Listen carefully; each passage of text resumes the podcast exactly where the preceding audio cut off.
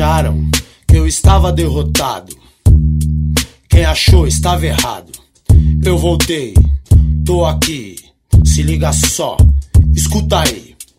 Ao contrário do que você queria, tô firmão, tô na correria. Sou guerreiro e não pago pra vacilar. Sou vaso ruim de quebrar. Here we go, here we go, Brownies. Bem-vindos a mais um Dow Podcast. Eu sou o Eber Barros estamos aqui para falar com você que duvidou do nosso querido Brownsão da massa, do Cleveland Browns. É isso aí, meu amigo. Você que achou que o Browns estava derrotado, que o Browns não ia conseguir reagir, que o Browns ia perder para o Bengals, para o Bengals.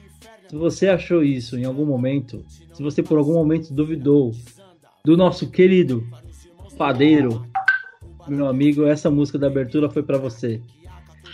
E para a gente conseguir falar mais sobre esse jogo e sobre essa semana maravilhosa que tivemos pós-vitória, convido ele a abrir seu microfone, o seu coração e falar com toda a nação do Dow Pound. Bem-vindo, Marvin, mais uma vez aqui junto conosco. Essa tabelinha sempre dá muito certo. Fala aí, amigão. Tá feliz? Fala, fala Ever. Mais feliz que torcedor do Browns depois de vitória. Cara, tô muito feliz. É muito bom estar tá aqui depois de uma vitória. Aquela pressão da semana 1, né? Tirar aquela derrota. Uma vitória desse jeito, do jeito que foi, com a apresentação que o Browns teve, foi muito bom. E agora eu deixo uma pergunta de abertura para vocês. Vou mudar. Em vez de uma frase, vou deixar uma pergunta. Seria agora, depois da prisão de Joe Exotic, Seria Baker Mayfield o novo Tiger King, já que a gente destruiu com os Bengals? Fica a dúvida. Essa é para quem viu a série Tiger King. O Baker é o novo Tiger King, né? Que só vence contra os, os Bengals, então é o rei dos Bengals. Venceu dos... dois Tigers, tá. então. Porque o Burrow também veio do de LSU, não é? Que é Exato.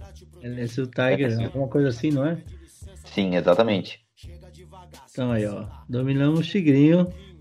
E é claro que a gente vai entrar mais a fundo, vai falar bastante sobre o jogo de quinta-feira, mas como, como é bom vencer de novo, né? Eu tava até para te perguntar, Marvin, é, dá para dizer que essa foi a Week 1 do Browns, porque o jogo contra o Ravens uh, não é que a gente precise esquecer, eu acho que é aquela coisa, né? Você nunca esquece os seus erros, tem que aprender com eles mas foi totalmente desproporcional o jogo, né? Era um jogo que o Browns realmente não teria muito como jogar de igual para igual contra um time que está aí preparado para ir fundo numa briga aí pelo, por, pela, por uma vaga no Super Bowl, eu tenho quase certeza. A gente está aí para ver é, Ravens e Chiefs na, na próxima semana, que é um jogo que boa parte do mundo vai parar para assistir. São os times que, para mim, jogam o melhor futebol americano hoje na NFL. Então, Bob Browns que teve que começar a primeira semana contra esse rolo compressor que o Ravens está se mostrando aí. Então, é aquela coisa, a gente poderia dizer que essa não foi nem a semana 1, quem sabe foi o segundo jogo de pré-temporada, que é muito, é muito diferente o, o, tudo que está acontecendo na liga, a gente vê muito mais o lesões. Muito porque, mais, né? Porque os, não teve uma uma pré-temporada bem feita. A gente vê muito mais equilíbrio também.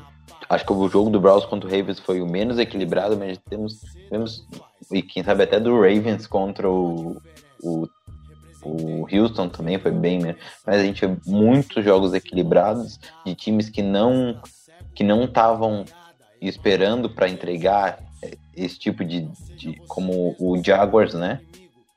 Fazendo dois jogos Sim. muito equilibrados. E e é isso então é toda um, uma coisa sem precedentes isso é uma coisa muito nova para a liga. Então eu acho que tudo isso afeta e e muda o jeito da gente ver essa temporada. É uma temporada totalmente atípica claro que a gente tem que observar com o mesmo modo mas muda bastante coisa e aí você falou também dessa semana conturbada de lesões, né? A gente está falando aí de pelo menos três, eu não tenho o número de, de cabeça aqui, mas pelo menos três lesões de, de rompimento de tendão né, do, daquela principal, é o, é o ACL, não lembro agora de cabeça como fala. Mas você tem pelo menos três caras aí que estão fora da temporada que ACL são. ACL quando é inglês e LCA quando é em português. LCA, muito bem, Marvão. Por sinal, você tem experiência com isso, né? Eu ia falar. Ai, mas então... aí a gente tá falando de pelo menos três franquias que perderam peças importantíssimas aí, né? Até no. Hoje mais cedo a gente participou aí do, é, do, do, podcast com o pessoal do, do Washington, né? Fazendo uma análise aí pro, pro, pro podcast deles aí do jogo de domingo. E eles falaram que a temporada do Giants nem começou e já acabou, né? Que é o Saquon Barkley se lesionou, rompeu o LCA e tá fora da temporada. E aí depois do que a gente viu no domingo com o Daniel Jones tendo muita dificuldade, é muito difícil imaginar o Giants conseguindo se recuperar sem a sua principal estrela ofensiva, né? Isso sem falar das outras lesões, o Nick Bolsa já tá fora da temporada, a gente tem aí é. também o McCaffrey, que não tá fora da temporada, mas vai perder boas semanas aí pelo Panthers. E, e é por isso que eu digo que os estilos de jogos que o Giants estava fazendo e que o, o Panthers faz, de deixar muito o teu jogo em um só jogador, principalmente se esse jogador for running back, porque a probabilidade do running back se machucar durante a temporada é muito grande. Então tu não pode ser um time de um só, uh, de uma vertente, entendeu? Então, eu acho que isso é muito importante. Muito, muito importante. Bom, é... e aí, Marvin, pra gente dar, dar início aí antes antes da gente fazer início dessa análise do jogo de, de quinta-feira, uh, até comentei no, no, no, na gravação com o pessoal do Washington foi uma, um domingo diferente para o torcedor do Browns, né? Um domingo que o Browns venceu na quinta-feira, que a gente pôde sentar no sofá e assistir o mundo pegando fogo, né? Como é que foi seu domingo? O que, que tu viu de, de especial aí nessas rodadas? Conseguiu até assistir um pouquinho do jogo do Washington? O que, que tu fez aí? Então, meu domingo foi domingo de NFL, sem aquela pressão de ver o Browns. Eu não sei você, tu, Weber, mas ou vocês, torcedores que escutam o podcast, quando o Brown tá jogando, para mim, cara, é, é, tipo, eu me lembro quando o Inter jogava final de Libertadores, ou naquela época, né? Época maravilhosa, Inter final de 2010, 2006 de final de Libertadores, final de Sul-Americana, final de Mundial, que eu ficava com aquela apreensão, aquele quase infarto em cada jogada. Coisa, né, mano?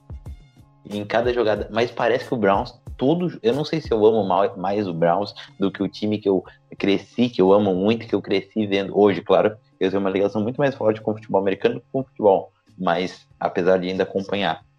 Uhum. Mas é incrível o quanto um jogo do Browns, acho que porque pra gente estar tá cobrindo tudo, eu me sinto como se fosse um, um cara que tá lá dentro de Bahia e acompanhando o time diariamente, trocando papo com. Insider com, já, né? Com, exatamente, porque o que a gente faz, o nosso trabalho aqui, é muito de estudar e de estar tá sempre lendo. Tipo, que nem hoje, a gente tá cansado. É segunda-feira à noite, depois de dias exaustantes de trabalho, e a gente está aqui e se dedicando a isso por mais de duas horas. Então, tudo isso influencia muito na, na hora que a gente vê o jogo, né? Então, a gente Sim. não consegue ver mais um jogo totalmente tranquilo, não consegue ver mais um jogo por lazer, só com o dedo dos outros. E foi o caso desse final de semana, né? A gente conseguiu ver o jogo mais por lazer deu para assistir o, o, jogo do Chiefs contra o, contra o Chargers com aquela pressão de assistir pênaltis muito... de outro time, né? Tipo, ah, eu, eu prorrogação, é isso. esse vamos. jogo, mas eu tava. Foi no mesmo horário do jogo do. Do Washington, certo? Uhum. E aí eu assisti, eu assisti o do Washington. Tava lá. É. Meu final de semana, basicamente, teve festa lá na casa da minha esposa. Foi, foi o quê? É o computador pra, jogando futebol manager e a TV passando NFL. Pô, me senti o rei, né? Foi. Parecia que eu não tava.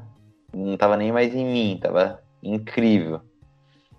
E é, é uma coisa, assim, não sei você, mas fazia tempo mesmo que eu não, não tinha essa tranquilidade, né? Porque geralmente o Brown joga ali no horário das duas no domingo, e aí, sei lá, perde o jogo, a gente fica puto, não quer mais saber de NFL, aí acaba, quem joga Fantasy também tem bastante disso, né? Já, o Browns perdeu, aí vai olhar seu time do Fantasy, seu time perdeu também, Aí você, ah, deixa eu ver alguma coisa no futebol. Aí eu torço pro Corinthians, sei lá, nossa, o Corinthians perdeu de novo. Então, tipo, mano, vai acabando com o seu domingo, tá ligado? Então, nossa, o Corinthians jogou na quarta, ganhou. Aí chegou na quinta, o Browns foi, ganhou do Bengals. Domingo eu tava como? Tranquilo, liguei no Red Zone, deixei lá para ver o melhor de cada jogo, tentar acompanhar um pouquinho mais o jogo do Washington.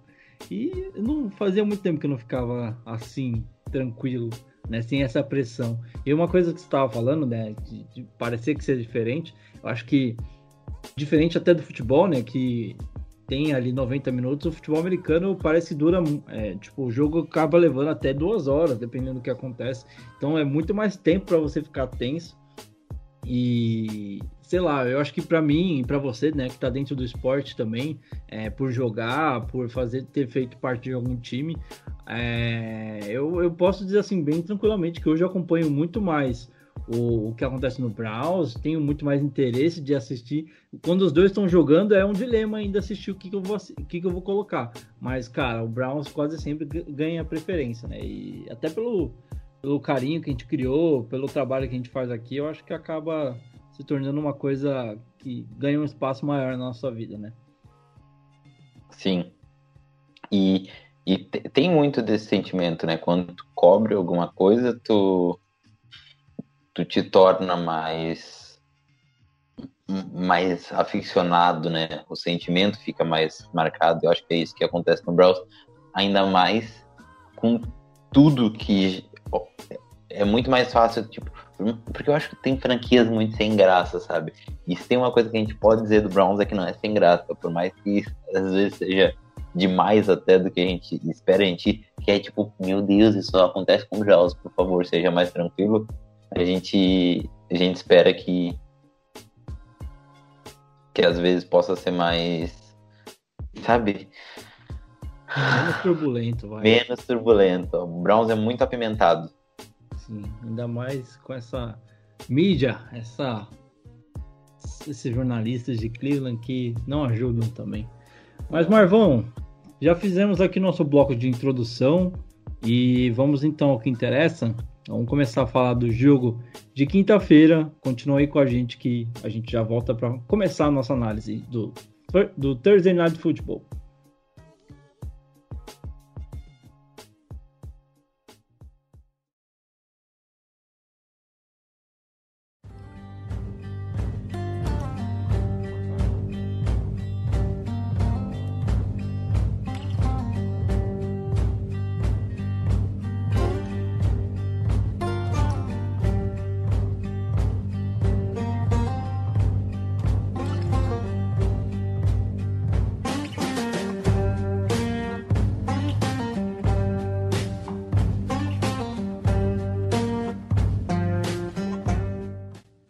É isso aí, pessoal. A gente volta aí ao som da, do tema de Tiger King para representar o que para a gente foi esse Thursday Night Football, onde o Browns recebeu o Cincinnati, Cincinnati Bengals e venceu por 35 a 30 com ótima atuação de seu ataque, conseguindo dar primeiras, primeiros sinais aí de que o esquema de Stefanski está tá começando a encaixar com preocupações na parte defensiva e a gente vai falar muito mais sobre isso a partir de agora.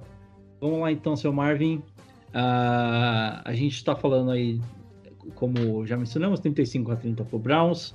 Algumas estatísticas iniciais: Baker terminou a partida com 23 tentativas de passe e 16 completadas, 219 jardas, dois touchdowns e uma interceptação. A bendita interceptação que se não fosse por ela, Baker Mayfield teria terminado com um rating de QB muito melhor do que terminou. E mesmo assim, acabou terminando a rodada como o melhor rating de QB da rodada 2.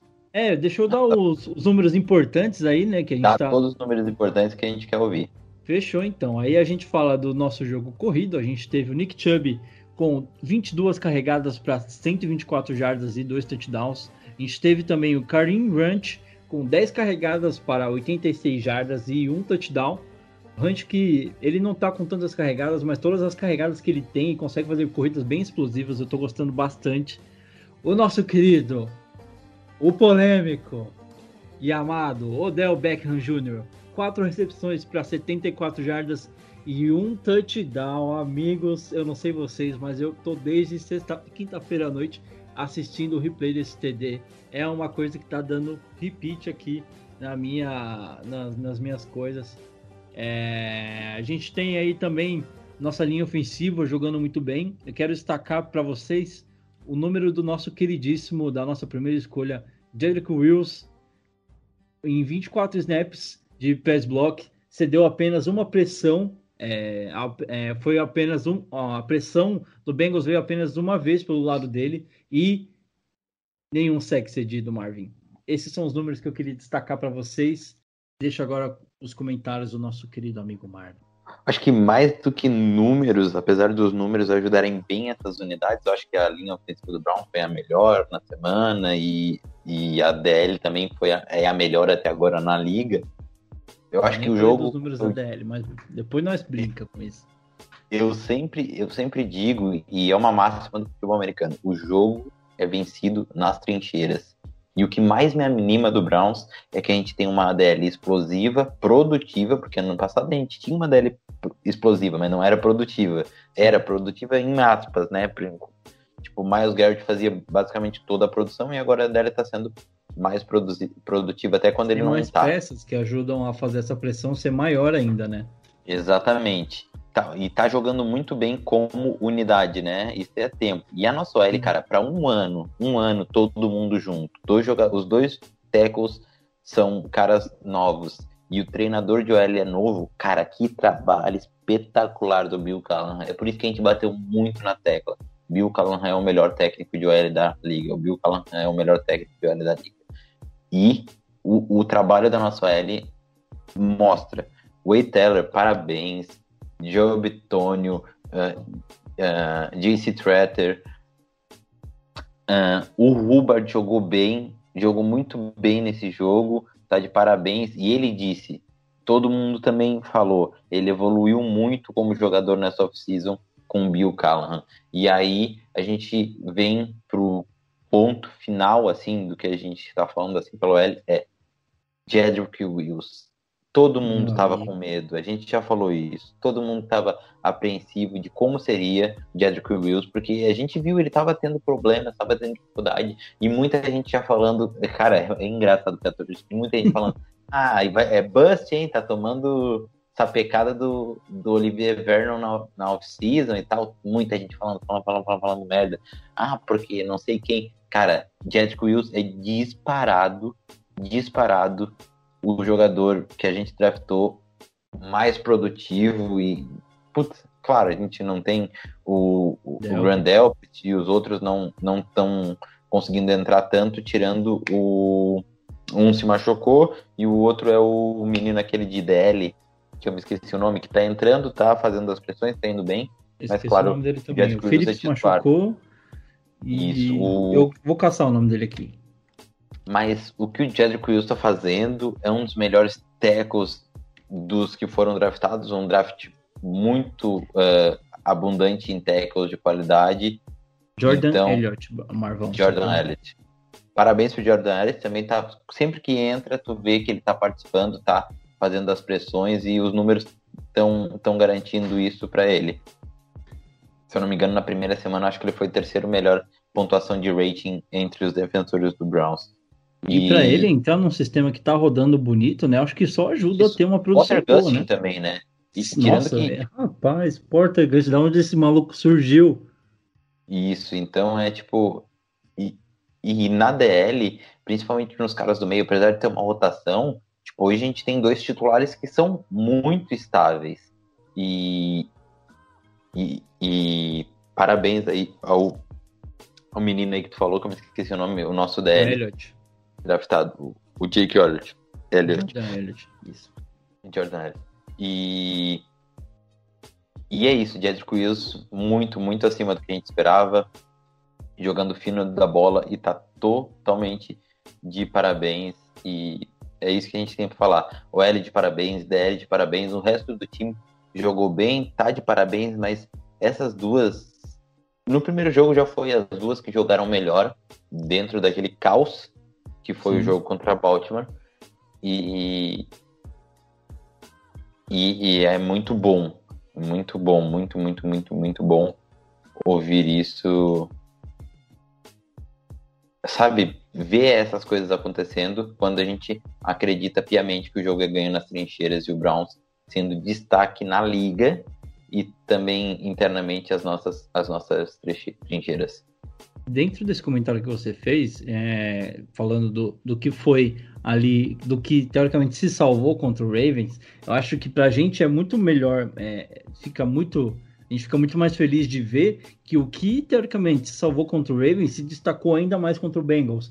Então mostra que são setores que realmente têm muito a produzir, têm muito potencial, podem ser muito bons, até como você falou, né? Ser, ser candidatos a, a top 5, top sei lá quantos da liga né? Essa, essa rodada você vê que o Brown se destacou ali no top 3 de muitas posições, de muitos setores, né? Então, para a gente é muito bom ver que o Brown está conseguindo se consagrar em setores que são chaves para uma vitória. Linha ofensiva, linha defensiva, né? Jogo corrido, que a gente vai falar agora na sequência.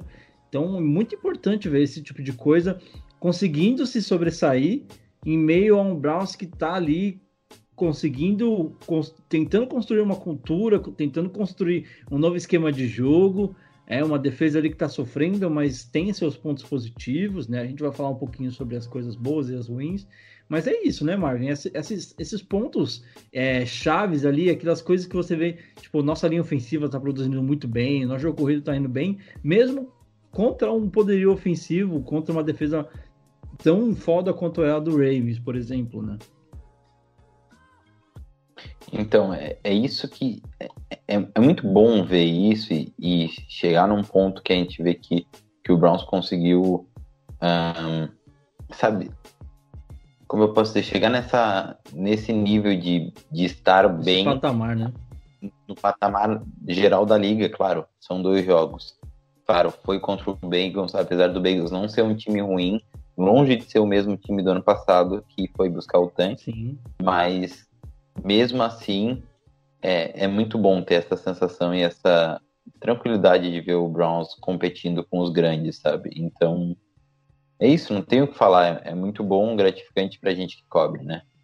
Sim, e, e assim, é, vale lembrar para você que está ouvindo que toda essa análise que a gente está fazendo aqui é ciente que o Bengals está em reconstrução, está construindo um time em volta do Burrow, tinha uma linha ofensiva que estava sofrendo muito, né? não era a melhor linha ofensiva, tinha uma linha defensiva que estava baleada, estava assim dois dos melhores jogadores. Então assim a gente sabe, a gente é tem consciência de todos esses desfalques, de todas de como estava esse time do Bengals.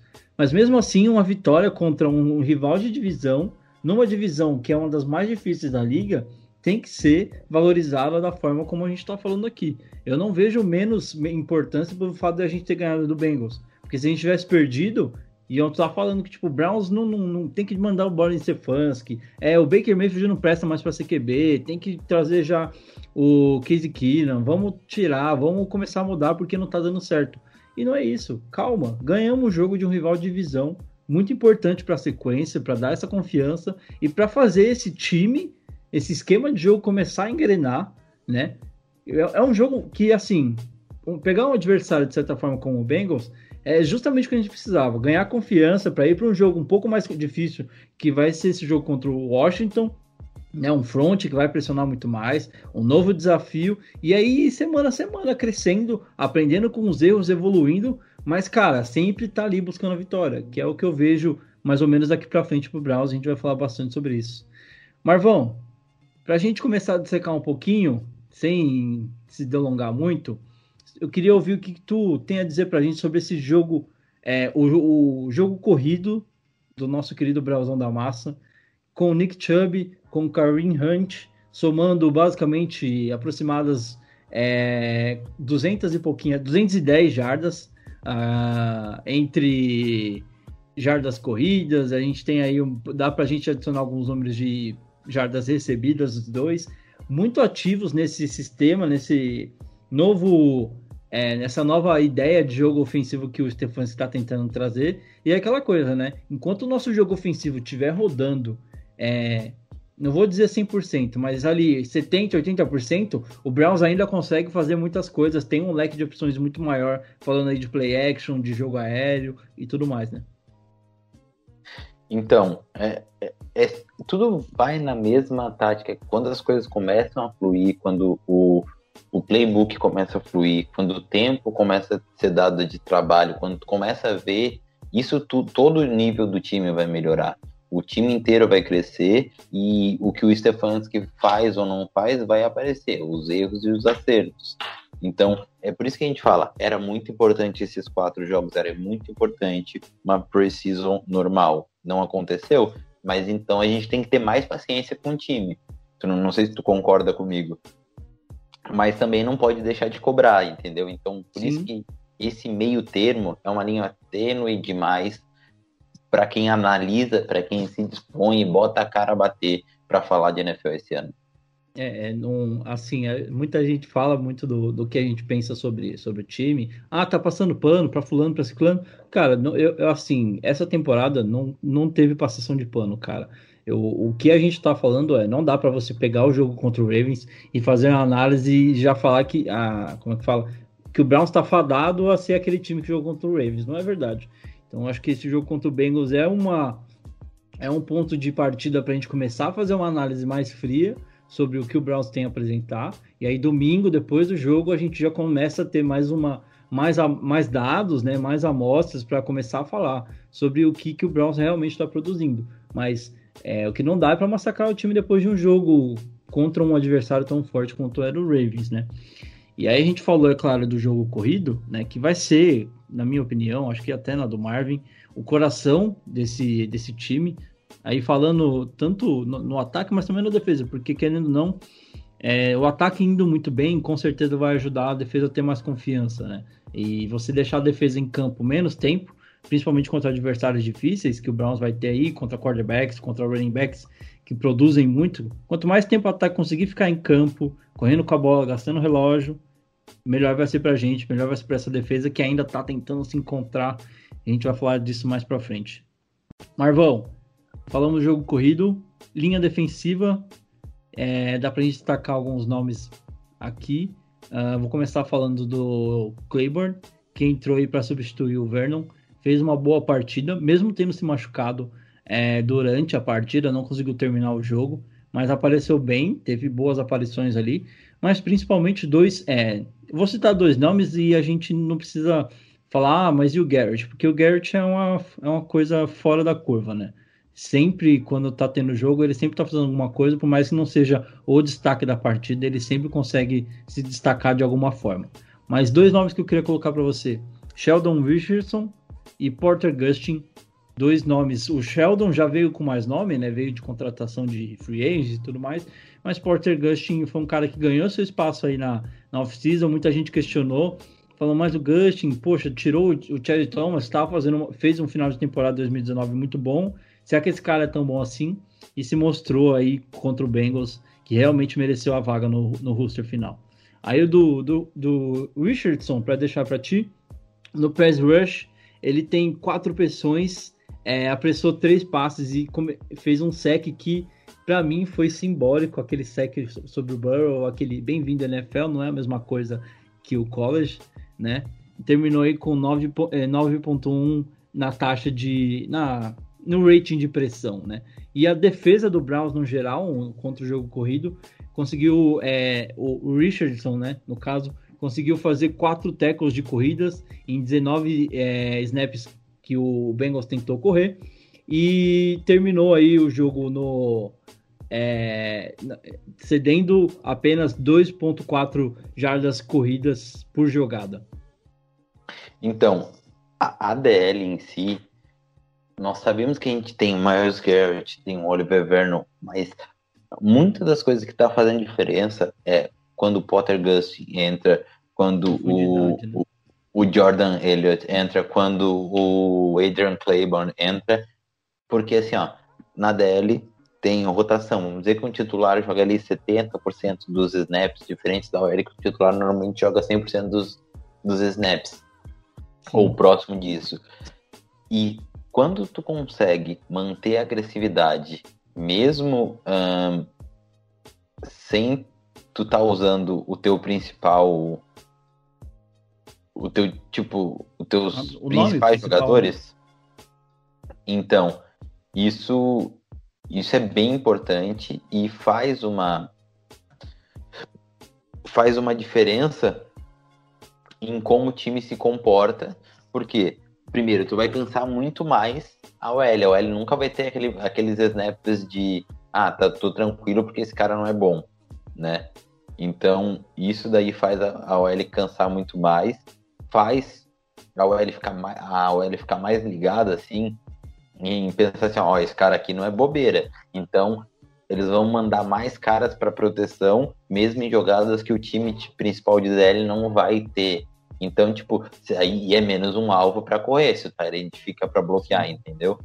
Então, isso tudo influencia no, no jogo de dentro e no jogo de fora, no caso, né? Os jogos que os, que os treinadores jogam entre eles. Então, tipo, tudo isso é, é, como eu posso dizer, tipo, é muito importante saber esses Essencial, né? Por isso que, por isso que o, o, o roster é, são 20, são 53 jogadores, nesse ano praticamente 55, mas sempre tem os cortes ali, normalmente vai 47 para o jogo. Mas por isso que o, isso é tão importante.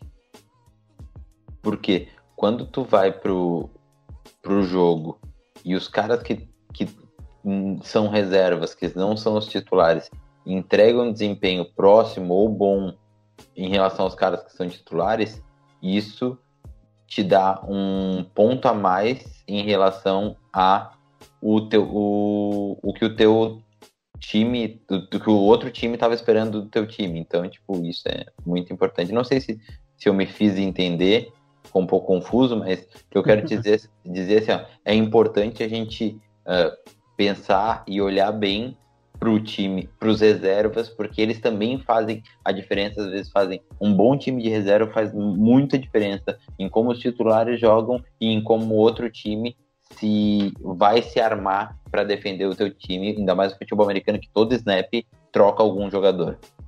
É, se você pegar, por exemplo, um simbólico ali da, da, da vitória do Browns, que foi o, o, o fumble que o Garrett forçou contra o Burrow, você tinha o Garrett entrando na pressão, Porter Gustin, e você teve o fumble recuperado pelo Joe alguma coisa, vai me fugir o nome do rapaz aqui, vou até ver se eu acho.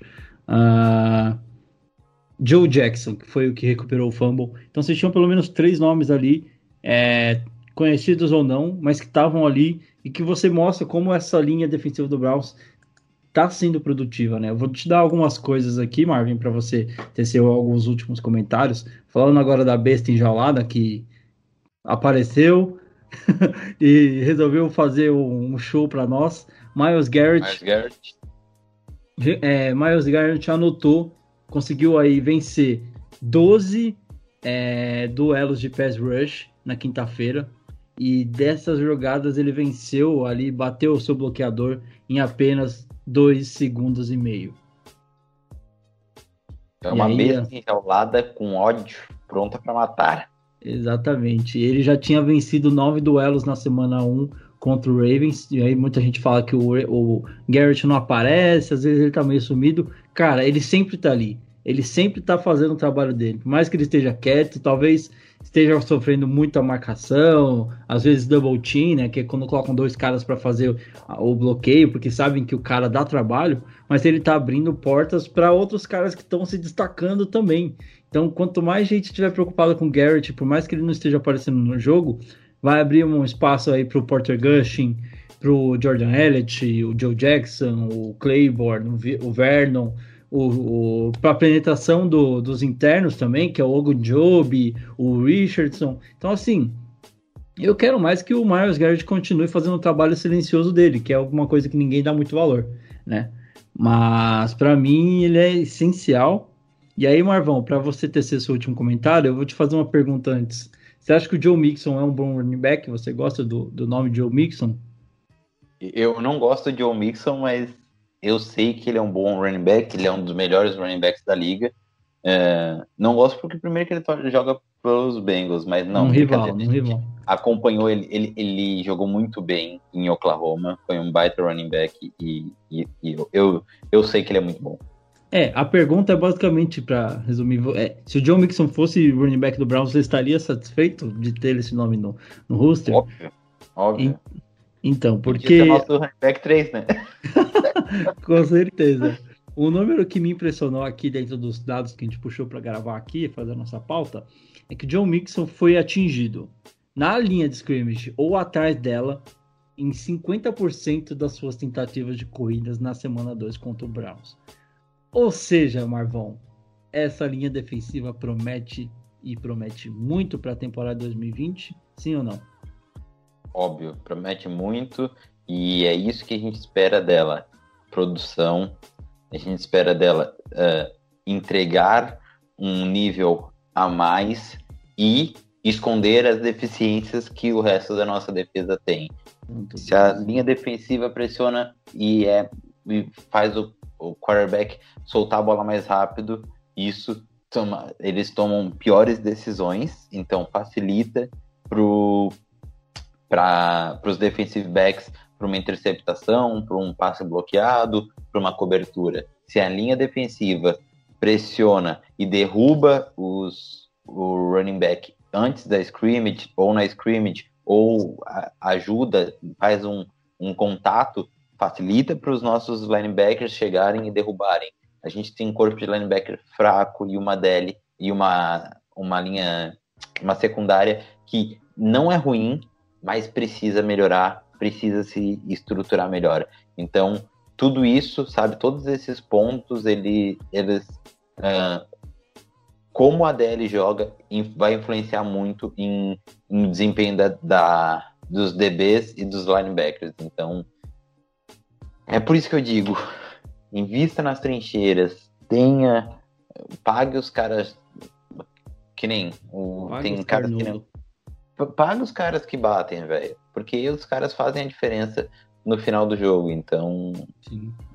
eu estou muito feliz, quero muito que o Browns entregue tudo aquilo que a gente que a gente espera do Browns e e é isso, bora para mais um jogo, bora para mais uma semana. Show de bola, show de bola. Tô, de verdade, esse jogo me, me deixou bem. Bem esperançoso, né, velho? Bem esperançoso. Não dizer outras coisas. Tenho mais dois nomes para a gente mencionar aqui de pontos positivos que são, acho, válidos. Vamos tentar passar rapidinho por eles, mas eu acho que é importante a gente não deixar de mencionar. Né? Eu primeiro queria começar com Denzel Ward, que teve uma noite absurda. Uh, tem alguns dados aqui que eu queria colocar. Um deles é um pouco complicado de entender, mas aí eu vou até pedir sua ajuda, Martin, para eu conseguir explicar. É, o cornerback do Browns, Denzel Ward, forçou oito janelas é, difíceis, podemos dizer assim, né? O que, que seria basicamente isso? É, dificultou uma janela de passe para o QB. Então o QB está olhando, olhou um recebedor livre, e aí com um marcador tão próximo assim, ele força uma janela difícil, né? Então ele fez isso por oito vezes em oito tentativas quando ele era o defensor mais próximo da tentativa de passe. É, esse dado é o, é o, é o maior desde é, de qualquer jogo de, em 2017, tá? Então, aí mais alguns dados para a gente completar. A gente teve o Denzel Ward como o defensor mais próximo de uma tentativa de passe por 11 vezes ele permitiu apenas 5 recepções para 46 jardas e um TD, que foi numa jogada que quem já alguma vez na vida teve que fazer, brincou ali de um X1 para defender, sabe que defender uma slant na boca da endzone é basicamente uma tarefa muito, para não dizer impossível, muito difícil. Marvão, Denzel Ward, teve uma semana 1 ali onde ficou um pouco questionável, ninguém, ninguém viu muita produção do Ward, mas é um cara com certeza, aos poucos vai valendo a pique que o Browns investiu nele. Sim, Denzel Ward, ele mostrou nesse jogo que ele é a pick 4 que a gente esperava, que ele já mostrou no primeiro ano da carreira dele, que foi muito bom. Ano passado o time inteiro do Browns teve uma queda, e o Denzel Ward nos dois primeiros jogos ele foi bem, não tão bem contra os Ravens como agora, mas ele foi bem, e, e ele mostrou que ele é o melhor jogador da nossa, da nossa secundária faltou com alguma pique para confirmar essa noite dele. Né? Faltou, faltou.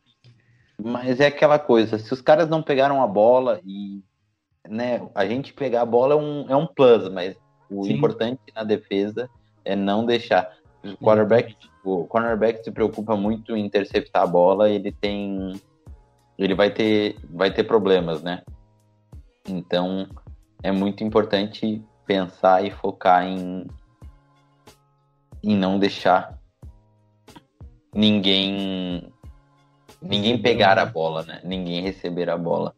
E aí a gente fala do AJ Green, que teve em 16 jogadas é, que o, o Ward marcou ele, recebeu apenas duas bolas para 14 jardas. É, na verdade, sete vezes que ele foi é, acionado, né? Foi o, a direção do passe, apenas 14 jardas e duas recepções. Né? Então, o principal nome ofensivo, pelo menos no jogo aéreo, do, do Bengals basicamente não jogou graças a Denzel Ward. Também dá, dá pra gente citar o nome do Mitchell, que fez algumas coberturas contra o Green e foi muito bem também, né?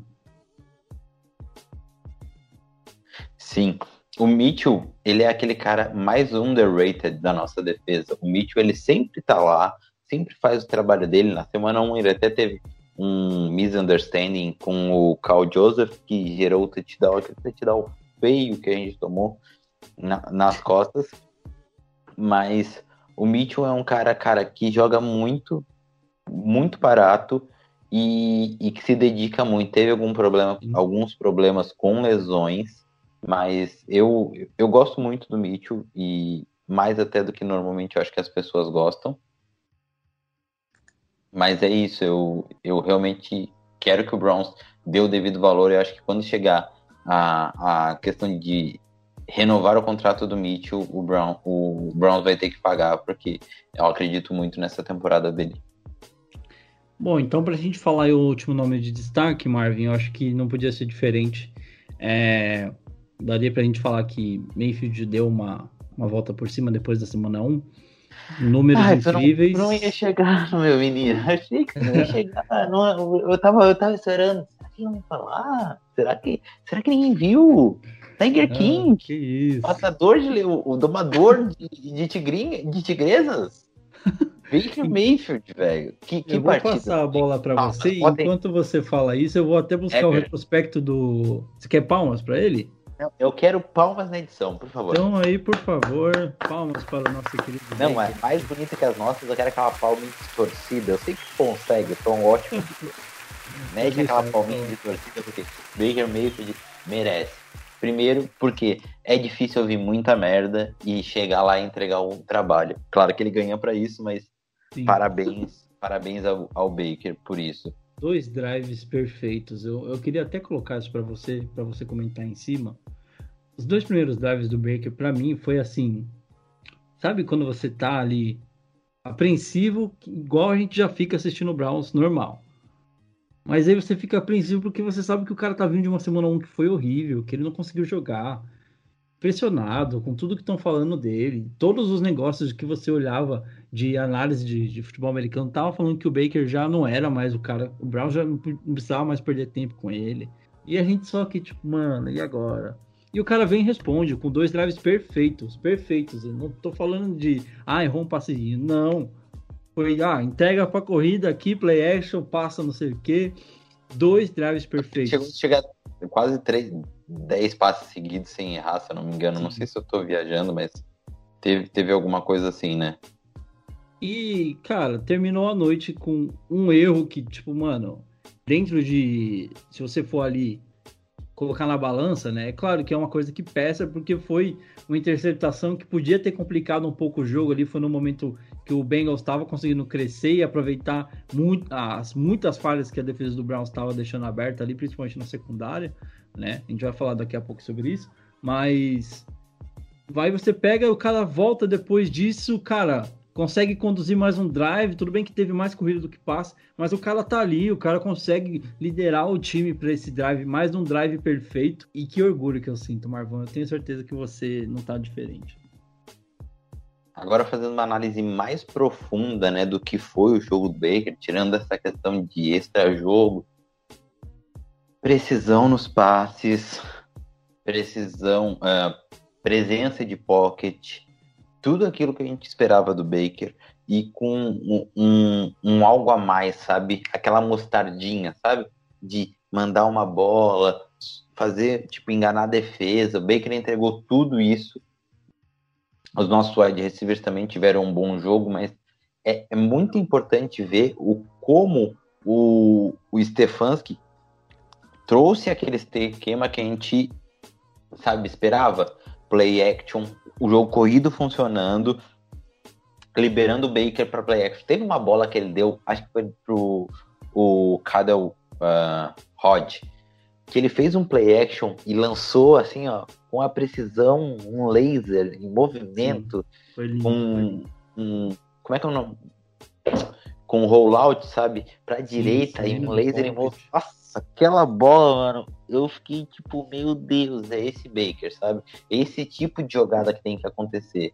E o nosso jogo corrido jogando bem, né? Facilita para que para que Tirar tenha essa jogada. Dele também, né, Mas não adianta se, se o cara não se ele não fizer aquilo que se espera dele, não há jogo corrido que o salve. E o Baker fez aquilo que se espera dele, jogou muito bem, entregou tudo que nós esperávamos, né?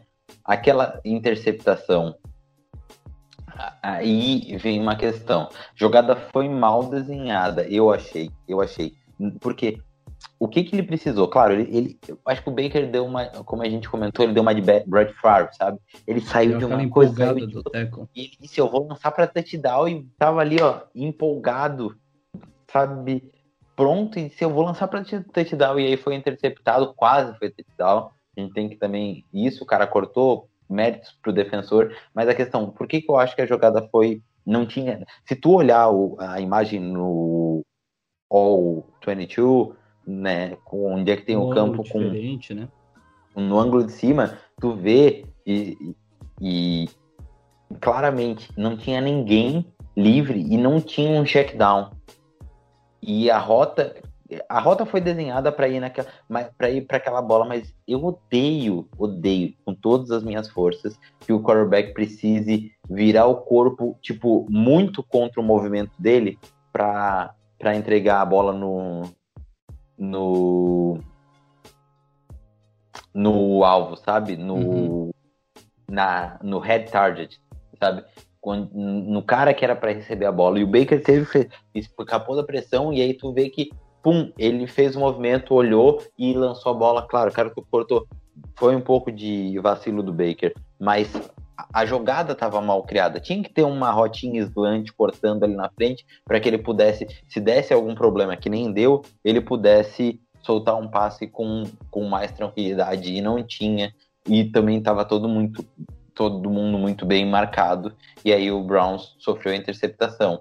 Eu acho que se não tivesse, se não tivesse que também ter saído daquela pressão, quem sabe o passe ia mais em cima e o defensor não pegava. Enfim, acho que tudo é aprendizado e é bom aprender quando tu ganha o jogo, né? O ruim é ter que Sim. perder o jogo para aprender. E é difícil falar também que, tipo, ah, é, se não tem opção de passe, ele tinha que ter jogado a bola fora, tinha que ter corrido. Tipo, mano, eu, eu, vou falar duas coisas que. Duas coisas que. que eu espero do Baker e do Stefanski para o próximo jogo. Primeiro, o Stefanski usando mais Tyrants. Ele levou cinco Tyrants. Depois quatro, mas enfim, é muito Tyrant. Uh, paga. Draftou um Tyrant no draft paga, assumiu o quinto ano do Njoku, que agora tá machucado. Aí ele pegou, trouxe o Hooper, o tenente mais caro e o melhor tenente da off-season, e ele não tá conseguindo usar Tyrants. Segunda coisa que eu espero que agora, né, que o Baker faça. Tem certas jogadas, claro, ele é um pocket passer e é um gunslinger, mas eu espero que o Baker, às vezes, ele mostrou isso nesse jogo Por isso que eu espero que ele faça mais. O Baker deu uma corridinha, sabe? Ganha umas jardinhas uhum. com a perna. Ele é rápido, ele é, ele é forte, tem aquele ritinho meio de um linebacker, mini linebacker, sabe? Mas ganha umas jardinhas com as pernas, vai para cima, entendeu? E, e, eu espero realmente que o Baker possa estar tá nos entregando isso, sabe?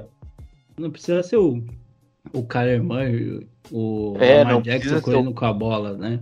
O Ken Newton, mas entre o, sabe, Ken Newton, Kyler Murray, Josh Allen, Lamar Jackson, são caras que são excepcionais e também usam muito disso e usam muito bem, por sinal. Não precisa ser o Tom Brady correndo também, né? Então... Mas é, não precisa ficar sempre no pocket. Se pode, eu vou dar um exemplo. O Joe Burrow, primeiro touchdown dele, uh, o Joe Burrow usa muito essa questão de, de, de correr com a bola. Eu acho que o Baker pode usar isso. O Josh Allen faz isso muito bem também, né? Ah, mas o Josh Allen, ele é, é, que ele não tem aquele, aquela visão, a gente olha para ele não imagina um, um, um, QB que usa bem as pernas, mas o Josh Allen é, é excepcional em, em, em, correr, e isso era, quem sabe, uma das principais coisas dele no jogo dele no college.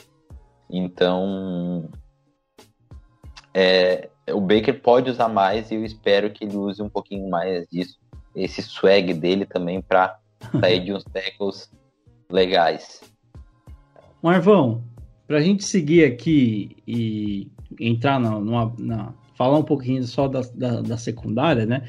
É, alguma coisa a dizer sobre os lindos uniformes que o Browns estreou na quinta-feira? Aquelas calças laranjas, brilhantes e maravilhosas? Aqui, né?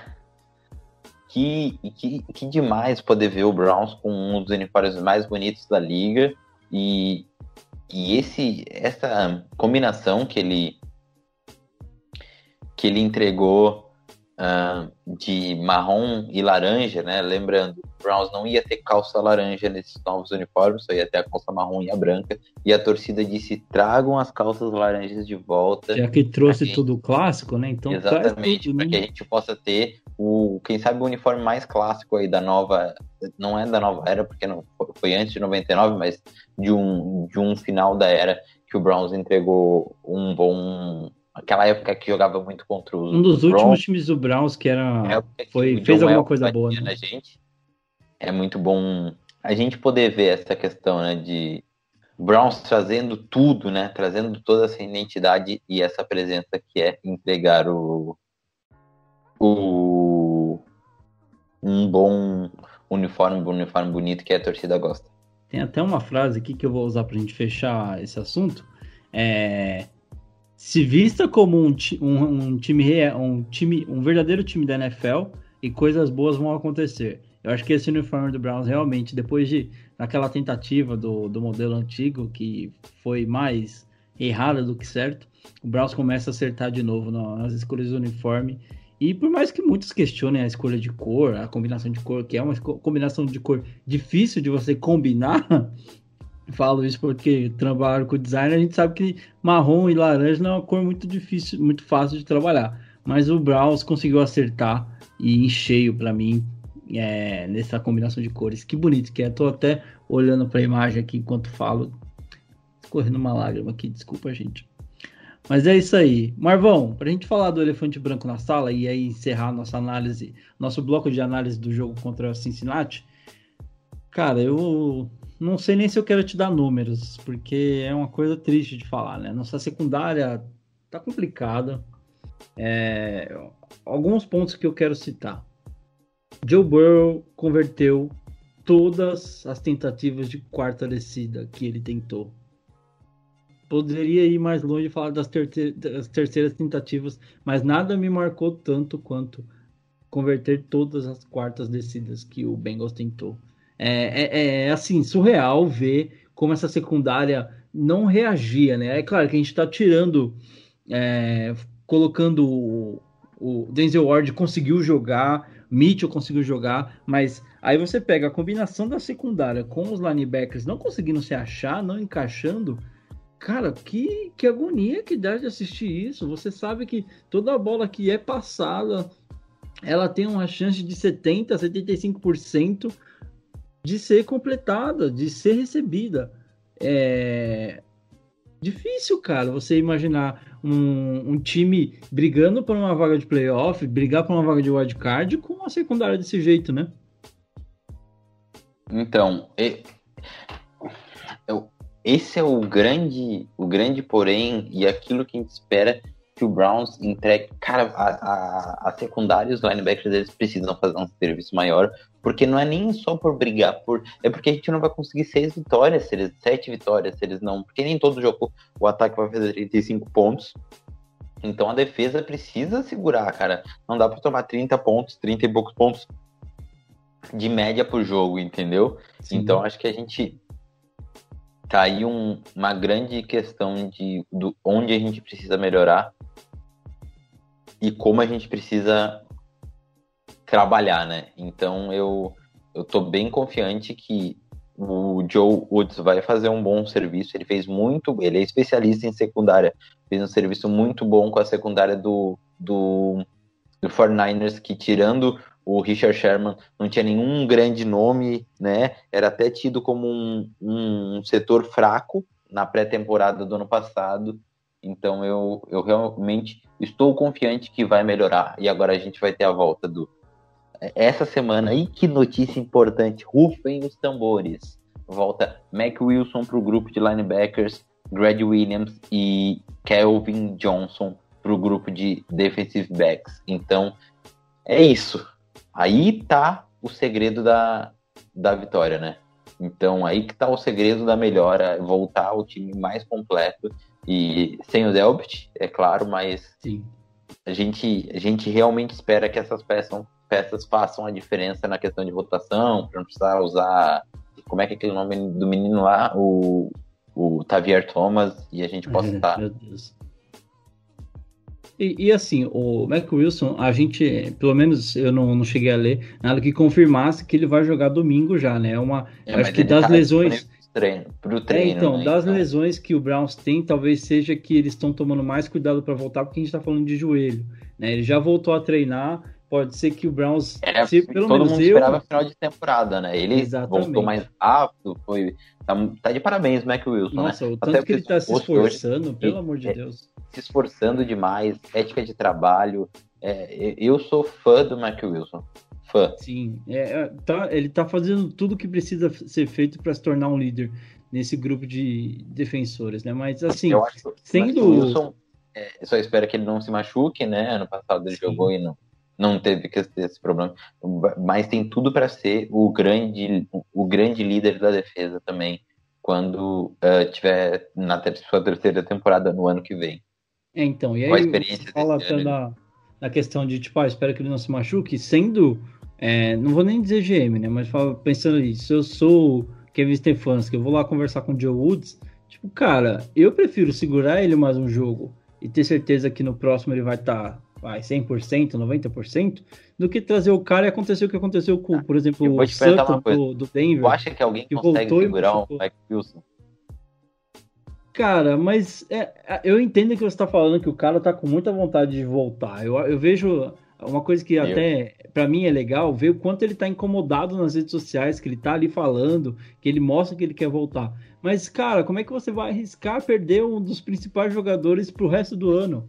Entendeu? Como eu, eu, eu citei o exemplo do Cortland Sutton, porque ele foi pro jogo baleado e aí machucou e agora tá fora da temporada pelo Denver, entendeu? E é um tipo de coisa é. que eu não queria ver. Imagina terminar. O, hoje a gente fala direto no grupo, né? Você olha para free agents de linebackers na NFL, você vê poucos nomes que poderiam vir para fazer alguma coisa pelo Browns. E o Brown já não fez muita coisa na off-season. Ainda mais no meio da temporada, né? Exatamente. E aí, com um monte de lesão, um monte de gente indo pro saco, Cara, eu, eu, sendo sincero, eu gostaria muito de ver o Michael Wilson em campo domingo, mas eu prefiro segurar ele para ele voltar 100%. Né? A gente está falando de uma temporada que muitas lesões estão acontecendo devido à falta de preparação e eu estou mais receoso e gostaria de, muito de ver o Browns dando essa segurada no Mac Wilson. Mais um jogo, pelo menos, Mac. Segura mais uma semana.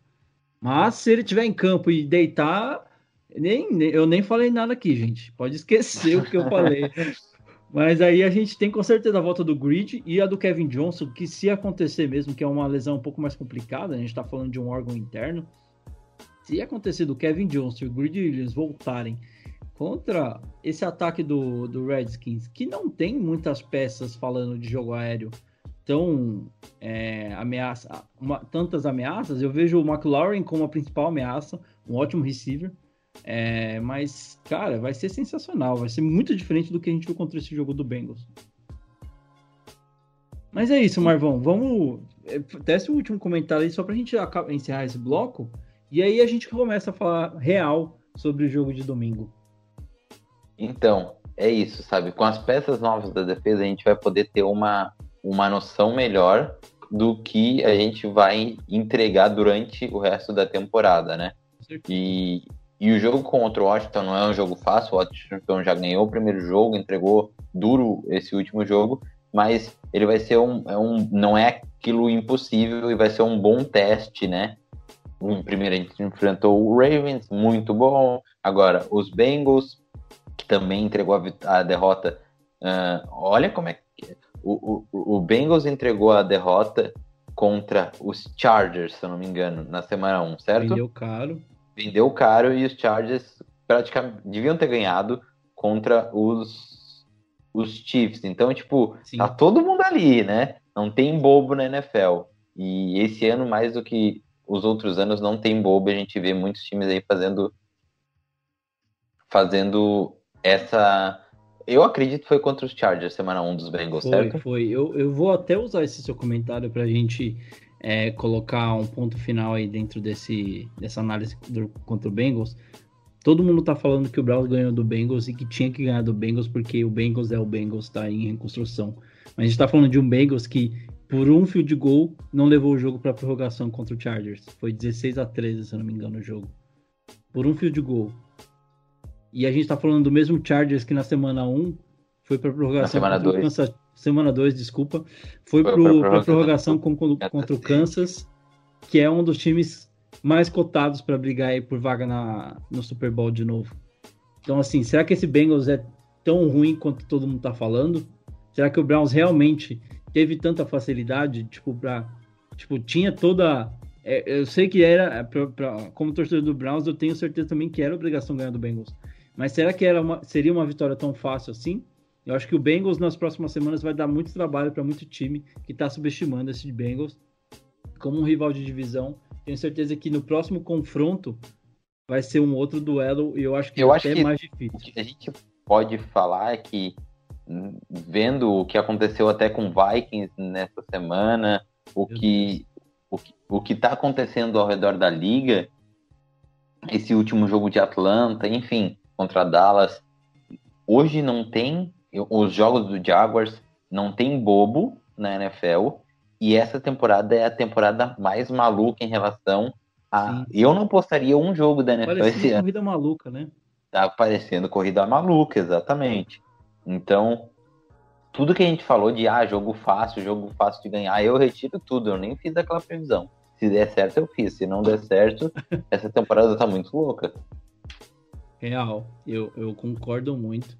E aí, Marvão, uma coisa que eu fiquei de trazer para você antes da gente encerrar. Baker jogou cinco jogos com esse é, da semana 2 de 2020 contra o Bengals. São três vitórias. São três vitórias, é isso? São. É, quatro vitórias, na verdade, com essa de, de quinta passada. E uma derrota apenas para o Bengals nomeando Baker Mayfield como o novo Tiger King. Tá certo? Pessoal, é. a gente encerra esse bloco aqui então. Uh, continuem com a gente que a gente vai para análise agora do jogo de domingo contra o Washington Football Team. Quase saiu o Redskins aqui, Marvin. Caramba. É o Washington Football Team. E as nossas expectativas aí de melhoras para esse jogo de domingo, tá certo? Continua com a gente, a gente já volta.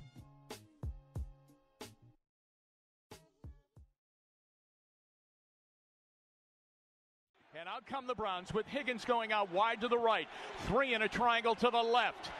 In the backfield, Nick Chubb on the right hip of Mayfield. From the Buffalo seven. On second down, he's back. He settles. He settles. He's throwing. End zone. Touchdown!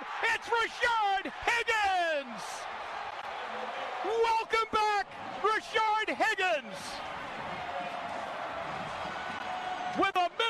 With a minute 44 left to go. Higgins was wide open in the back edge of the corner of the end zone on the right side, and Mayfield floated it. É isso aí, pessoal. A gente está voltando para o nosso bloco final aqui, nossa análise de pré-jogo contra o Washington Football Team. Na semana 3, o Browns recebe a equipe de Washington no First Energy Stadium. O jogo vai ser aí no horário das duas da tarde, né? O horário que o torcedor do Brown já está acostumado a assistir jogo, né? Por mais que a gente tenha um ou outro, uma outra aparição aí nos prime times, a gente está voltando aí para o nosso horário padrão e dificilmente a gente vai ter transmissão nesse jogo, né? A gente está falando de dois times aí que estão ah, buscando alguma coisa, não tem nenhuma popularidade tão grande assim para virar um prime time ou ganhar uma transmissão. Né? Então provavelmente vai ser um jogo aí que o pessoal vai ter que buscar meios alternativos para assistir. Opa, não falei isso. É, mas esperamos. A, a, a, gente vai falar um pouquinho da, das nossas expectativas aí. Marvão, é, o, o, Washington vem de uma vitória contra o Eagles na semana 1. Dá para dizer até que foi um massacre. Né? Eu acho que o, Tô tentando puxar o placar rapidamente aqui. Ah, 27 a 17.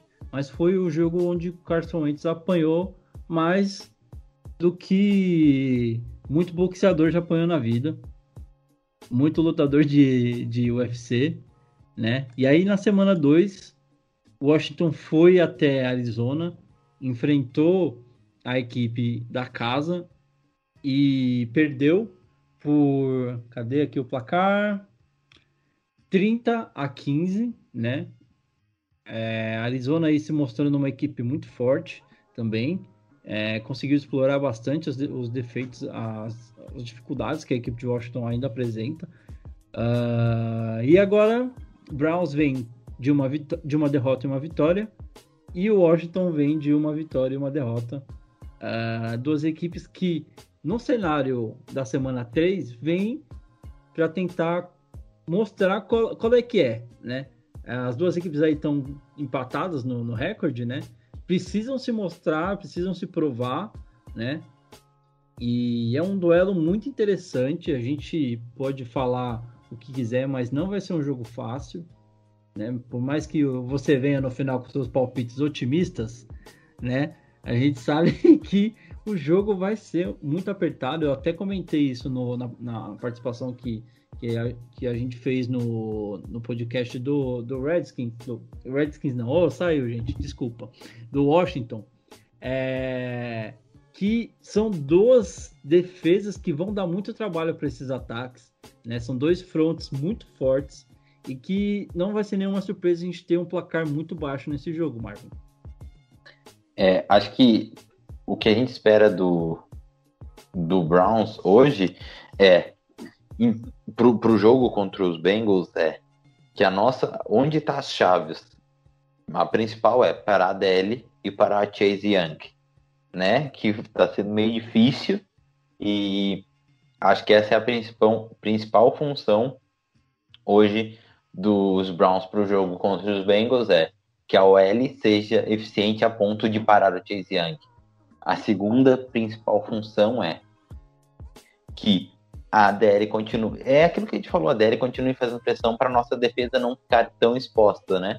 E que o, o, pelo menos. Acho que se a gente tiver um, os DBs jogando bem e a DL jogando bem, esconde a fraqueza do nosso grupo de linebackers. Porque nossos DBs não são ruins.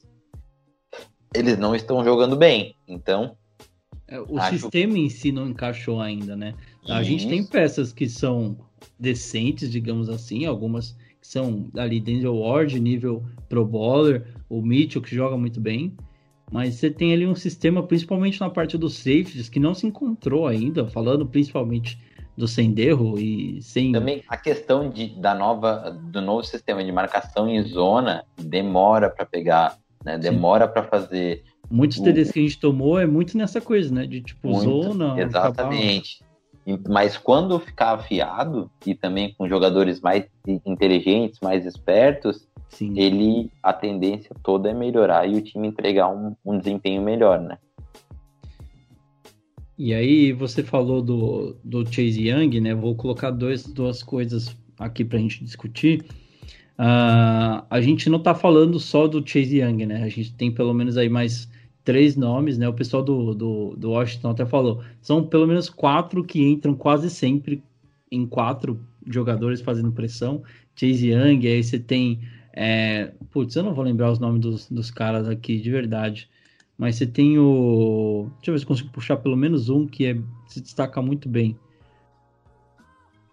Cara, não vou conseguir. E vou tomar muito tempo aqui da nossa análise. Mas a gente está falando aí de quatro nomes que podem dar muito trabalho para essa OL do Browns. O que me anima, Mar é, Marvin, é, é saber que o Browns enfrentou, se não alguma coisa pior, muito parecida na semana 1 contra o Ravens. E a gente, cara, segurou a onda. Baker sofreu um sec, dois secs, acho que se não me engano. Mas a OL foi muito bem. E na semana 2, sem o Conklin, que foi uma das principais contratações aí da off-season, a gente jogou muito bem de novo. Não sofreu nenhum sec. E o Conklin provavelmente, ainda não temos certeza, mas provavelmente deve voltar aí para esse jogo contra o Washington. Mas como o Hubbard jogou muito bem, talvez seja uma coisa que, tipo, cara, não precisa apressar a volta do Conklin, deixa ele voltar 100% também, né? E aí, para te deixar é, com mais detalhes aí, a gente tem um duelo de primeiras escolhas aí, né? Chase Young contra o Jedrick Wills. Provavelmente é um duelo que vai acontecer bastante, um duelo para a gente ficar de olho aí durante a partida. E dois rookies que estão tendo anos muito produtivos. Talvez aí da classe toda que foi draftada, são dois nomes que se destacam bem. Né? Chase Young teve uma ótima semana 1, tá indo muito bem, foi muito bem na semana 2.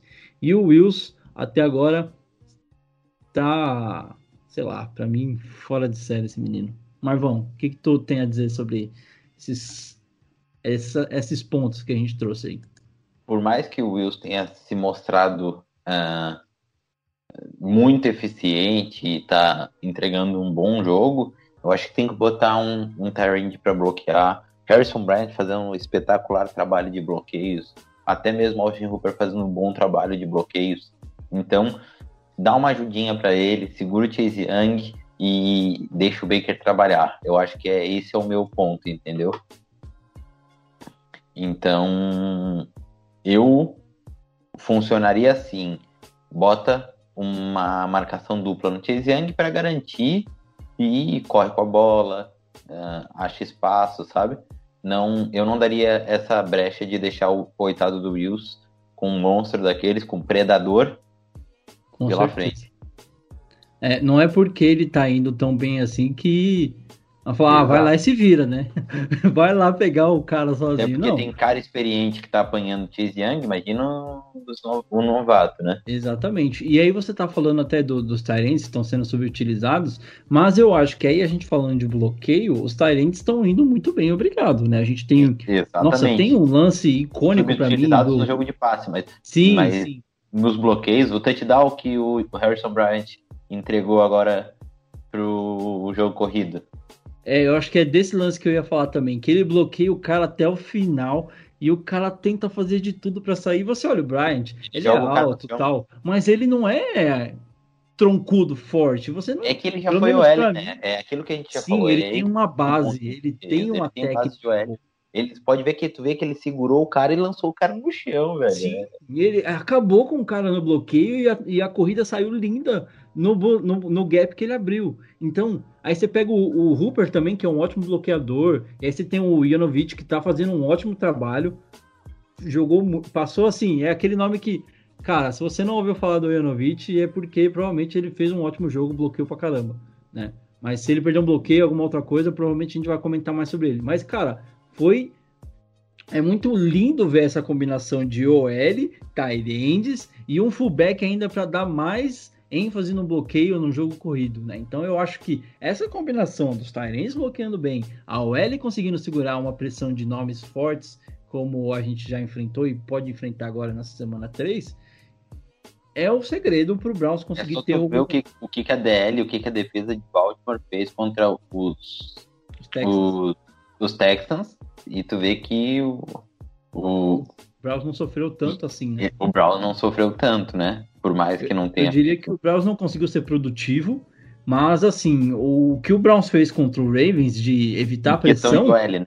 Exatamente, eu não vou, eu não, eu acho muito difícil ver outro time conseguir segurar o Ravens, falando assim de, de preservar o QB, de tentar, é, sabe, de números de OL, de bloqueio e tudo mais, eu vejo poucos times conseguindo segurar o Ravens da forma como o Brown segurou na semana 1. E falando ainda da semana 1, que foi um e jogo de estreia. Impressionar o, o, o, impressionar o... o Lamar Jackson. O Lamar Jackson, né? Sim. Então, cara, é, para mim, aí a gente já entra em, vai, pontos chaves aí para vitória no domingo, Marvão. Jogo corrido, com certeza, como a gente falou já nos outros blocos, vai acabar se tornando aí o coração desse esquema ofensivo do Stefanski, né? Eu Quanto... também acho que a, a, os nossos DBs segurarem os, o, o jogo corrido de passe profundo, que funcionou muito bem ano passado dos Redskins e também funciona esse ano, sabe? Terry McLaren, sabe, jogadas em profundidade, bolas longas, nosso TB tem que, tem que tomar cuidado. Eu, eu acho que um dos pontos principais que o Redskins vai atacar, até se o, o Ron Rivera assistiu o jogo de quinta, e se ele for utilizar o que ele viu, provavelmente eu imagino que ele deva apostar muito em jogadas curtas, nas screens e lentes rápidas para deixar o Haskins menos tempo com a bola, porque a pressão ah, vai chegar, verdade. a pressão vai acontecer, e se o Haskins ficar segurando, vai, eu, eu, tenho certeza que o Browns vai forçar turnover, que o Browns vai conseguir fazer a, a, esses números melhorarem, e aí se o ataque conseguir capitalizar isso, a gente tem um jogo perfeito. Agora, se o Redskins conseguir encontrar essas brechas entre os linebackers, entre esse tempo que o DB não consegue chegar e o linebacker não vem, e o safety, sei lá, o que, que o Senderro fica fazendo enquanto vê uma coisa dessa, aí a gente vai ter muito problema, como a gente teve em todas as conversões que o Bengals conseguiu. Isso é uma das grandes chaves, né? Porque os nossos uh, cornerbacks não estão sendo os melhores do que a gente esperava, porque até porque a gente está com um grupo, estava com um grupo de cornerbacks muito uh, reduzido, né?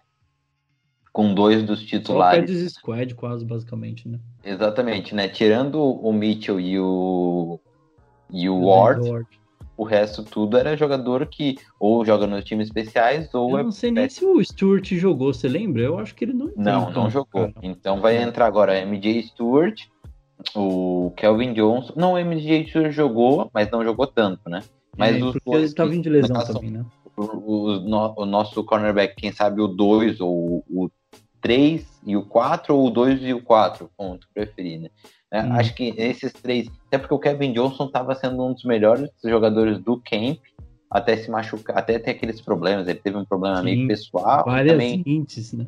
se, se machucou, né, o, o fígado, então, uh, sabe, espero bastante a mudança, mas eu acho que a mudança, cara, porque os nossos cornerbacks a gente sabe o que pode entregar, mas eu preciso ver mais de Sanderro e Cal Joseph e o Rony Harrison, que não dá para cobrar tanto, também, né? não dá para cobrar tanto do Rony Harrison, mas eu preciso ver mais de Sanderro e Cal Joseph uh, nesse nesse sabe nesse nesse decorrer, sabe? Nesse sistema também, né? Porque a gente apostou muito no Senderro pelo nome que ele tinha lá em Minnesota, um veterano, e tudo mais. Veio com o Stefanski. Né? Preciso e, entregar um algo a mais. Exatamente. O, o Senderro, principalmente, porque é, é um nome que está muito evidente pelos erros, né? Na semana 1, na semana 2, né? Tomou muito passo nas costas, cedeu alguns CDs. O Kevin. É, não é Kevin Johnson, até Carl Joseph Carl Joseph, que é o safety que tá fazendo a dupla com o Senderro, eu acho que ele foi menos pior do que na semana 1. Eu acho que é o que dá pra gente analisar. Melhorou, exatamente. Eu não diria que ele foi melhor, ele foi menos pior. Mas a dupla de safety do Browns ainda tá longe de ser uma dupla de safety titular de, um time que precisa, é, que quer disputar a vaga nos playoffs, entendeu? Uh, eu não sei, até vou te perguntar em relação ao que você acha que o Browns tem planejado pro, pro Harrison, se ele vai começar a entrar, se ainda estão tentando deixar ele entender o esquema. Mas, cara, a gente precisa de alguma coisa, de alguma é, resposta. Foi na jogada de interceptação do Baker que o Harrison. O Harrison era o alvo, né? E acho que ele fez uma, uma recepção, se eu não me engano, nesse último jogo, mas jogou muito mais na questão dos bloqueios, né? E do time especial. E aí um último ponto que eu, além dessa questão Nosso de... time especial também tem, precisa ser, é um ponto que a gente Sim. não falou muito, porque, Sim. né, a defesa e o ataque chamam muito mas a gente esperava mais desse, desse grupo do Mike Piffer, né?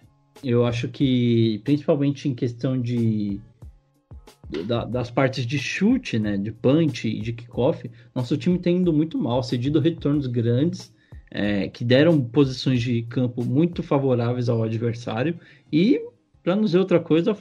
a defesa, né? E também colocaram o ataque em condições de campo ruim, né? Então, a gente precisa ver alguma coisa, é, melhorar essa questão do, da, do- dos tackles, né? Porque não só no- nos times especiais, mas principalmente na defesa é uma coisa que tem ficado muito evidente. Como o Browns errou tackle na, na- na quinta-feira.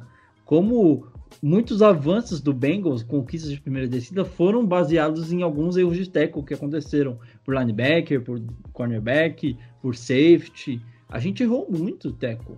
Né? E no time especial, esses erros acabam sendo mais prejudiciais porque é um, um tackle que você erra lá atrás, o cara ganha pelo menos mais 10 jardas e o ataque começa dali, né?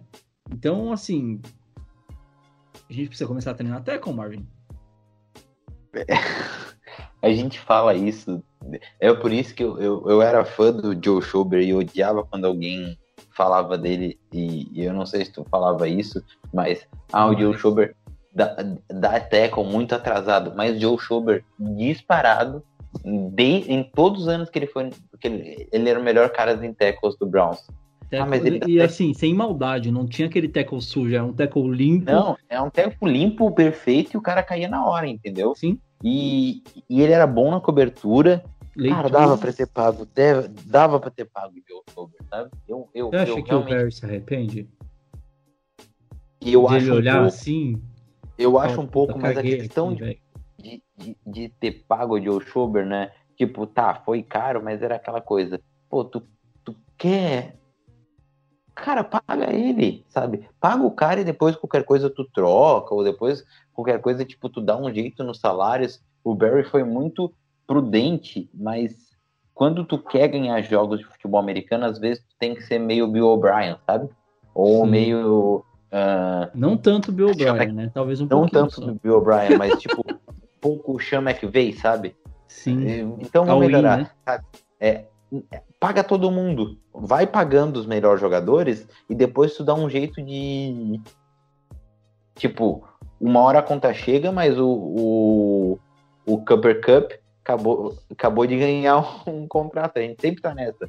Pro Eagles e pro. pode chegar em vários exemplos, né? Tipo, o Jackson viu que pagou todo mundo, mas não conseguiu chegar em lugar nenhum, porque apostou num QB errado. Ou no Rams, chegou, que foi mas, até. che- mas chegou longe, né? Mas Sim, chegou longe. né? podia ter chegado muito mais se tivesse pago um QB melhor. Mas aí você um pega o próprio detalhe que, Rams, assim, que chegou o- até o Super Bowl. O.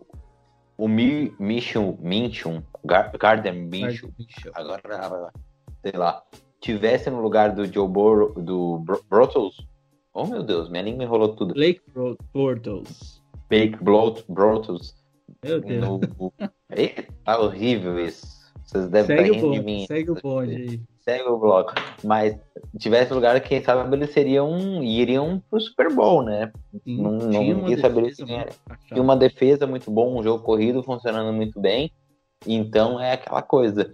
É, tu paga, cara, paga depois do que tu. Depois tu vê. Claro, não pode ser imprudente, não pode, mas o Browns tá com 30 e poucos milhões sobrando de cap e dava para pagar tranquilo, né? Lidar pelo menos esse ano e o próximo ano com um salário do.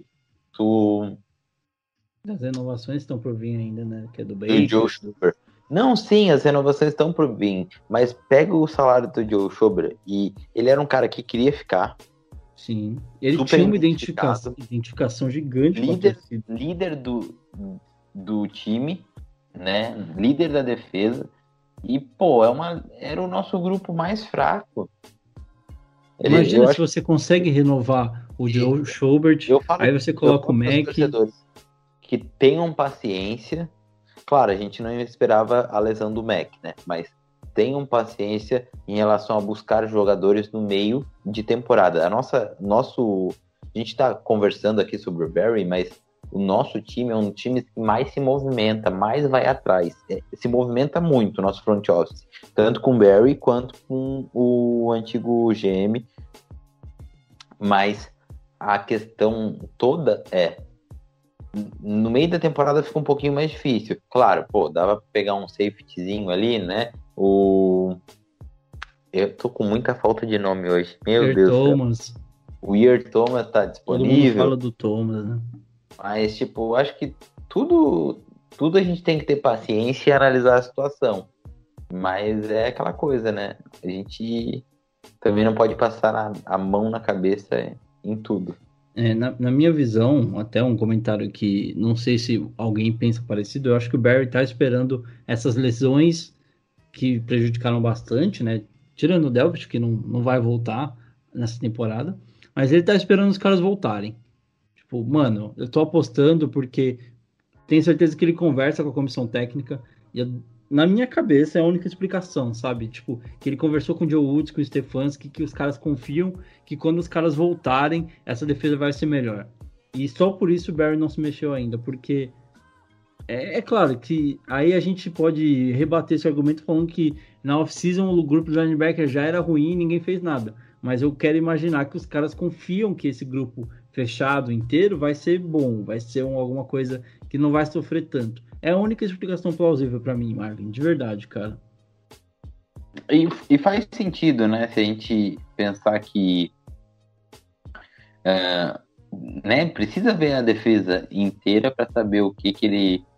O que, que eles podem produzir, né? Então. Tipo, porque se você der um ano de contrato por Thomas, é, dificilmente vai. A gente sabe se ele vai aceitar um ano de contrato. Ah, o cara quer jogar. Mano, é difícil. O cara é estrela. A gente sabe como que é a mentalidade do cara. Mas vai que você, sei lá, desesperado, dá dois, três anos de contrato por Thomas. No desespero. E aí, mano, não dá não, certo, acho, você fica com um cara com três dois, anos de contrato, anos, né? Mas pega um ano, dá um ano, negocia, vai atrás.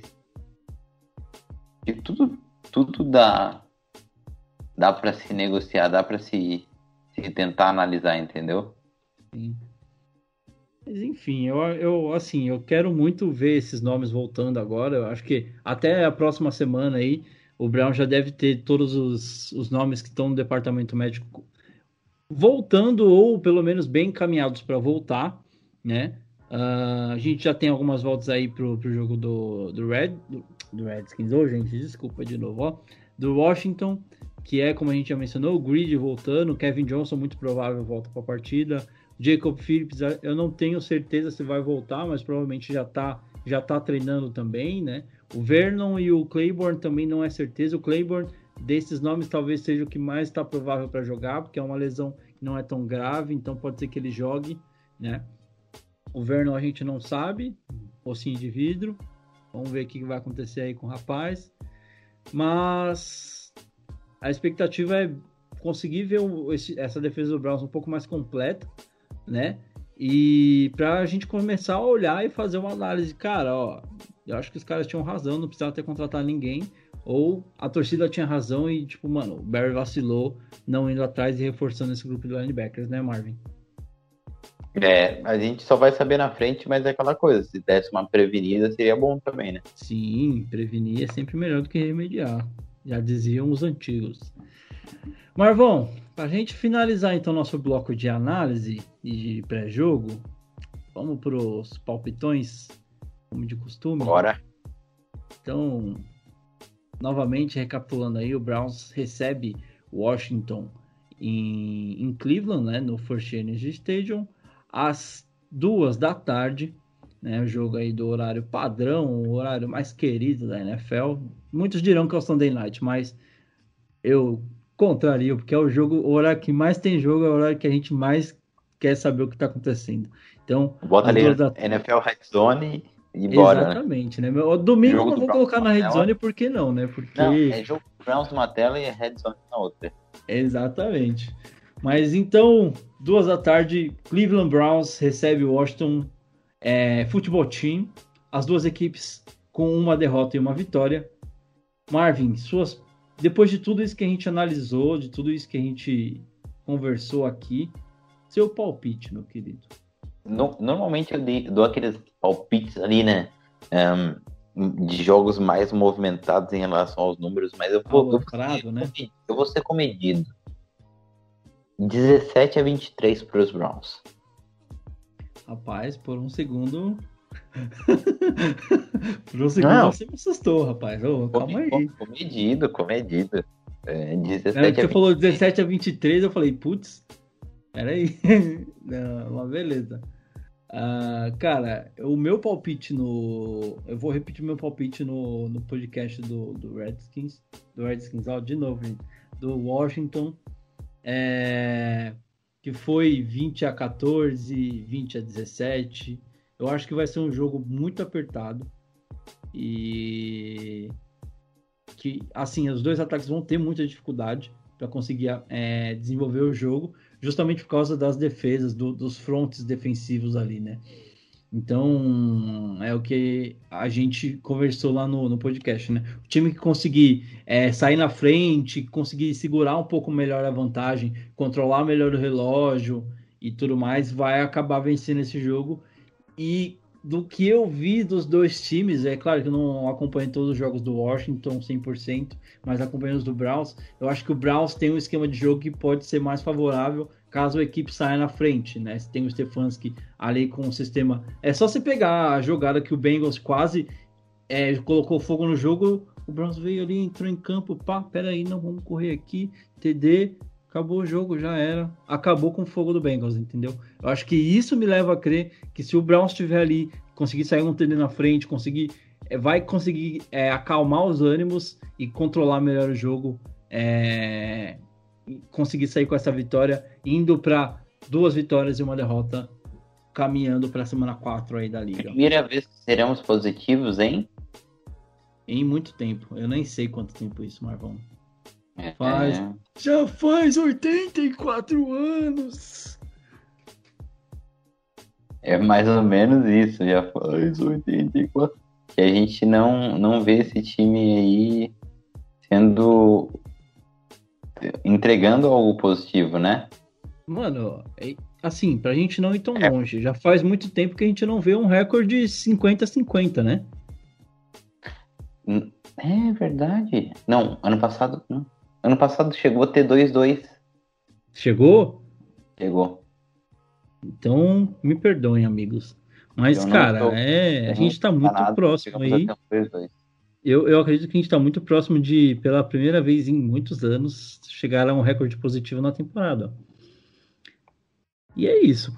Eu tô muito otimista, tô muito, assim, é, eu acho que os, os perigos estão aí pra gente temer, mas eu não diria temer, pra gente ficar atento, mas eu não, não tô assim com tanto receio quanto tal contra o Ravens, por exemplo, sabe? Eu acho que é um jogo que o Browns tem muito mais chance.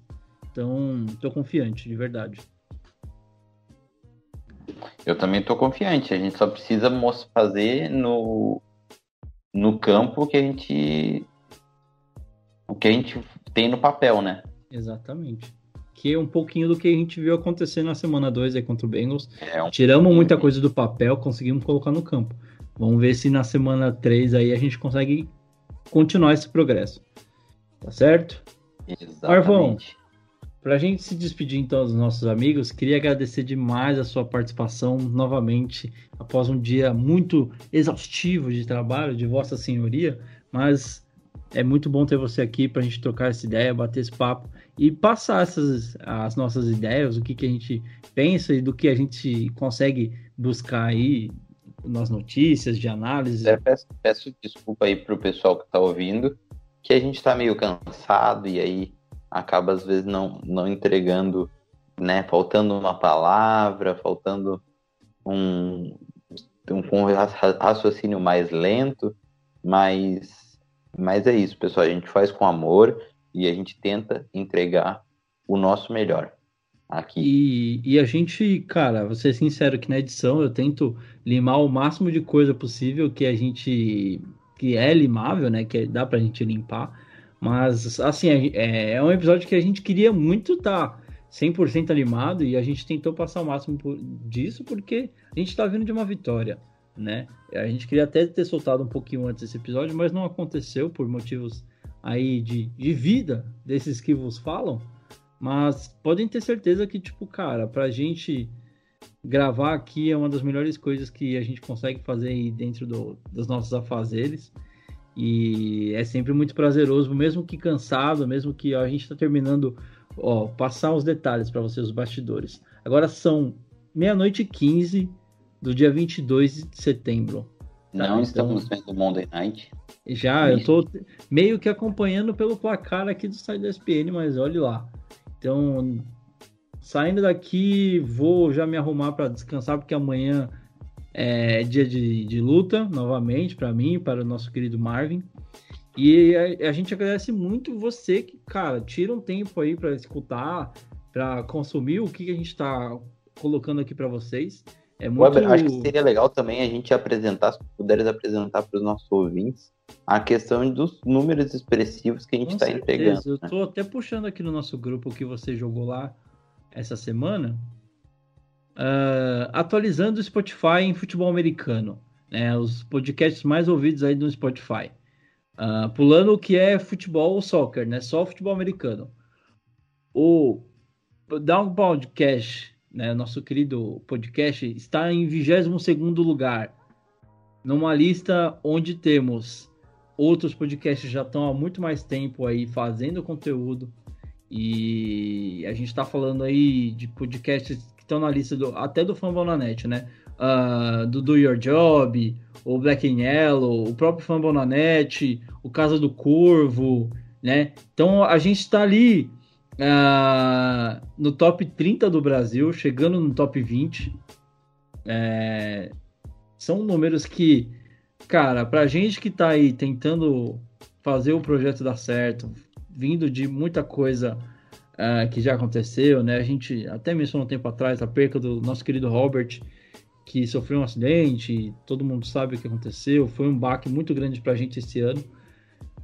Mas, cara, muito do trabalho que a gente está fazendo aqui é com certeza para para dar a volta por cima depois de tudo que aconteceu, né? E é muito devido a você aí, amigo ouvinte, que está acompanhando a gente, não só aqui no nosso podcast, mas também lendo as nossas matérias no blog, acompanhando o Marvão lá no perfil dele, o Murilo e o Patrick no nosso perfil lá no Twitter.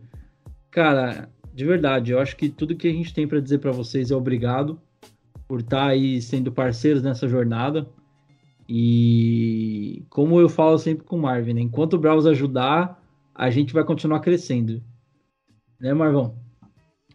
Exatamente, a gente espera que o Browns ajude, né? E que o Browns também nos, nos ajude, porque hoje em dia a gente está crescendo basicamente sobre os nossos próprios.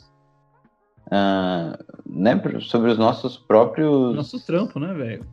Exatamente, porque né? não, não tá. Não, nós temos, não somos um time que está no mainstream, não somos um time que está sabe, tá totalmente hypado e a gente está tá entregando um. Tá, tá entregando um, um bom. Um bom conteúdo, né? Eu acho que eu tô, tô bem feliz, quero agradecer a todo mundo que está nos ouvindo. Então é isso, galera. Muito obrigado a vocês que escutam, muito obrigado a vocês que compartilham, que curtem, comentem, comentam com a gente e dão opinião lá no grupo e tudo mais. E é um prazer torcer pro Brown junto com vocês. Se puder, segue lá o Cli Browns BR no Twitter, o Downpound no Twitter, o Downpound no Facebook e o Downpound no Instagram, que a gente está fazendo o melhor, o com, com imagens lindas e muito bem feitas também para os nossos perfis e para o podcast, ler as matérias no nosso site, a gente tenta entregar o melhor para vocês e muito obrigado por esse feedback que vocês nos dão de nos deixar ali com ótimos números no Spotify Brasil Esportes e no Spotify, né, no nicho de futebol americano. Muito obrigado e a gente faz para vocês. É isso mesmo, pessoal. É, agradecer demais a participação de todo mundo que sempre está colaborando aí, escutando, mandando sugestões lá pra gente.